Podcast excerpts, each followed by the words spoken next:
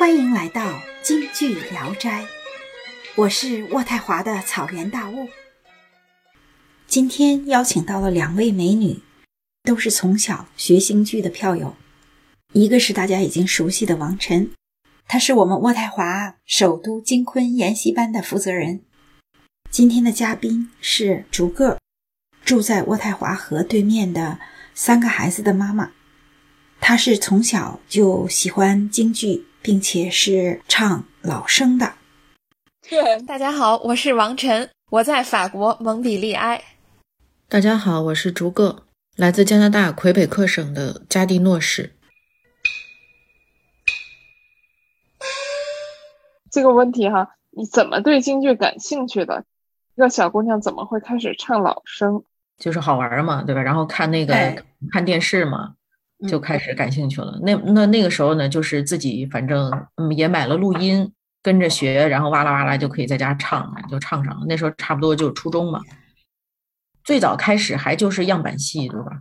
不懂，直到看了这个央视，啊，看到看到那个传统戏了，才知道这传统戏太有味儿了，是吧？从此就把样板戏给撂下了，移移情别恋了。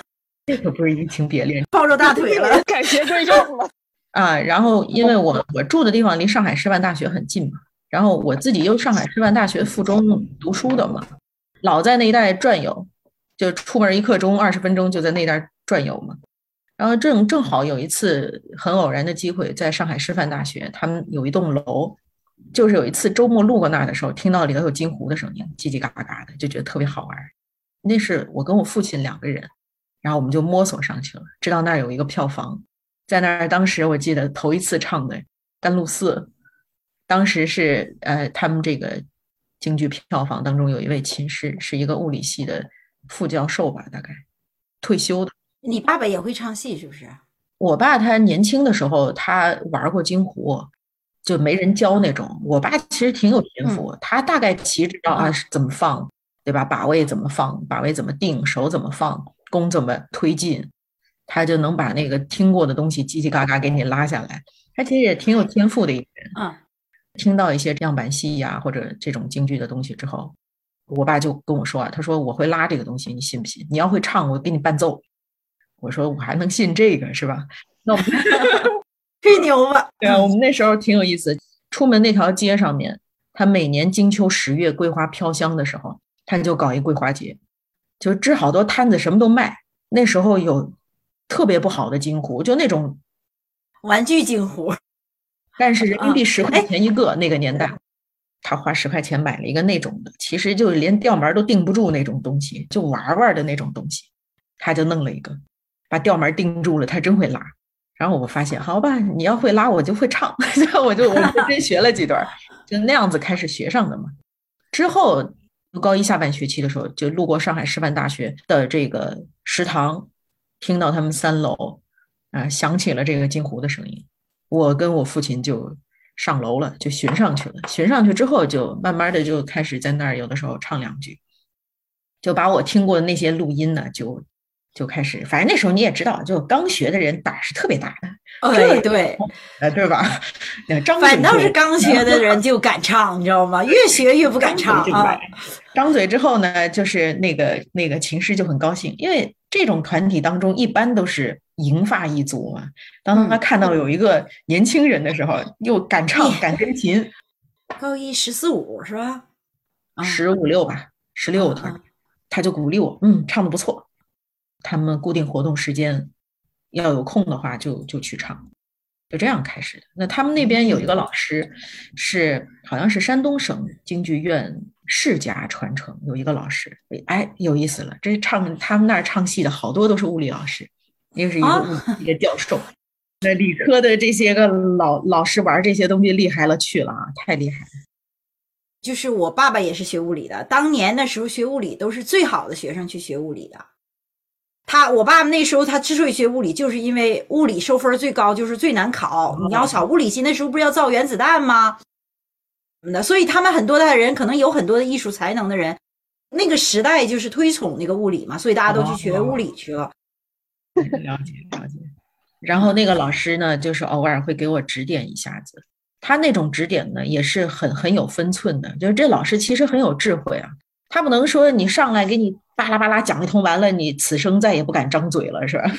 你说我原来一我一点都不会唱，是吧？啊啊，是这样指点的。他就哎，这个段子，比如说正好是这个折口，他一般这京剧这一个段子下来，对吧？最后一个字儿都是押韵的，他就给你讲这一个折口，说你哪哪可以改进。啊，然后你就你得去寻呐，就这一点儿你可能都得寻。那个那时候不太懂的，对吧？包括那老师跟你讲喷口，哇，喷口是什么差别？我给你示范再看，还是没看出差别，对吧？不是不是不是，你给我解释解释啥叫喷口式？那喷口就是嘴皮子要使劲儿嘛。哦，OK，北方人基本上说普通话，他嘴皮子也是比较使劲儿的，像我们南方人就不怎么使劲儿，所以这个讲话就是有差异在里头的。包括你看这个戏曲京剧的这个咬字，它的喷口就比较厉害，但是你看越剧就一点儿都不厉害。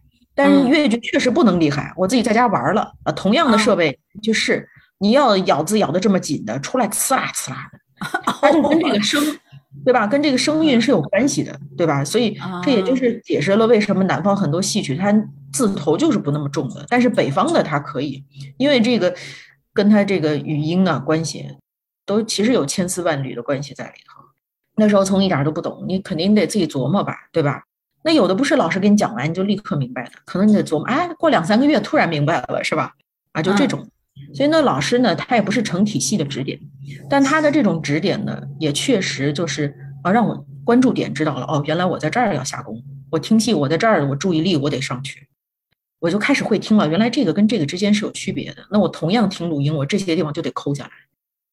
在有这个觉察的情况下面，去把老师指点的这些东西去水平展开。教呢，它其实不是成体系的教，它是零散的指点。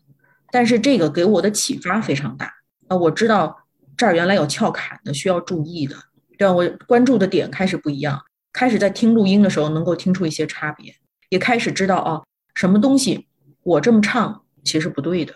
其实从老师的指点当中知道了这个。要从什么角度入手，讲究在哪儿，然后把这些东西去做了水平展开，然后自己再在录音当中慢慢的抠，其实这才是我真正的学习方法。没有任何一个老师对我进行系统的指点。当然了，有的时候那个央视的跟我学也挺有启发的，可以看一些听一些。因为一旦看了听了之后，就知道啊哪儿是有窍坎的，哪些地方是要注意的。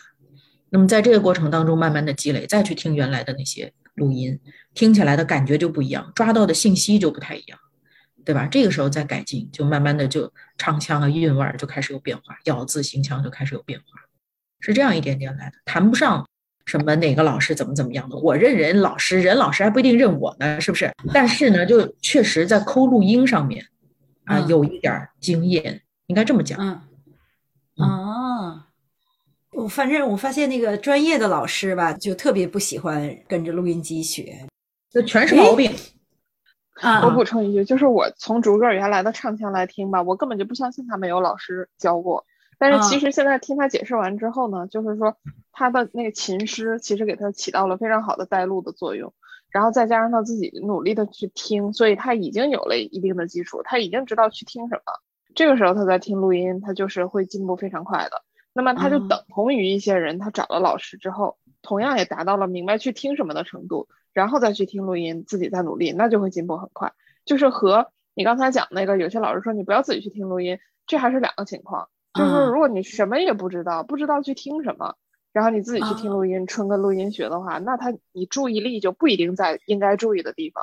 但是其他这个情况，就是他有了这个意识嘛，他知道要注意什么，那这样的话他就会越听越好。一方面是一个老师，他零零散散的给过一些指点，但是这其实方向性的这种，呃，指点是非常重要的。你就他虽然十三折没有一折一折跟你讲，但是你已经知道了，你注意点在哪些地方，对吧？包括行腔也是的，你不能自己很任意的去加任何的东西，加进去你可能字儿都倒了，是吧？我以为我这样唱民歌是可以，啊，听上去特别顺溜，但你唱戏就是错的，对吧？这这直接就牵涉到是一个对和错的问题。在这个上面吧，算是大方向是正确的。指点我的这个老师不是琴师了，另外有一个老师，那个老师他自己也是唱老生的，也是票友吗？他是票友，对，他世家传承的，但是他到他他已经不演戏了，他已经唱戏了，他是物理系的教授，平师是物理系的一个副教授。对这个讲到抠录音，要会抠的话，其实也行。你看刚小王他也讲的，我说我没老师，他都不信，嗯，他们都不信。那他们不信我也没办法，对吧？我也不能我瞎 找一个老师，我非跟着我非咬咬定说我是人家学生，那这也不合理，是不是？就像我说的，我说我是人学生，人家认不认我是他学生呢？但是为什么我唱出来东西他们会觉得不不相信我没有老师？是因为我抠的路子对了。那抠路子抠的路子对了，你再去听录音，录音是好的呀，他那个是。大师留下的原版啊，比你去学一个翻版要强多了。对呀，你比真正老师还没有人家唱的对呀，唱的哎对，那他他们也是传承嘛，也是接传承，对吧？但是这个关键就是得会抠录音嘛。你像我现在就不会听嘛，就是说我自己听着都对的，到时候人家能听出一堆不对的东西来。九个也挺有意思的，我居然能抠录音，能抠出来。他有一定基础，因为他原来上海环境好。你看他碰到那些老师，也不是随便就在加拿大。哪就能碰见他，对吧？啊，对呀，人家还是有料。今天咱们就先聊到这儿，下周我们继续跟王晨和竹个儿一起聊京剧的钱旦昆生。谢谢来访，京剧聊斋，欢迎再来。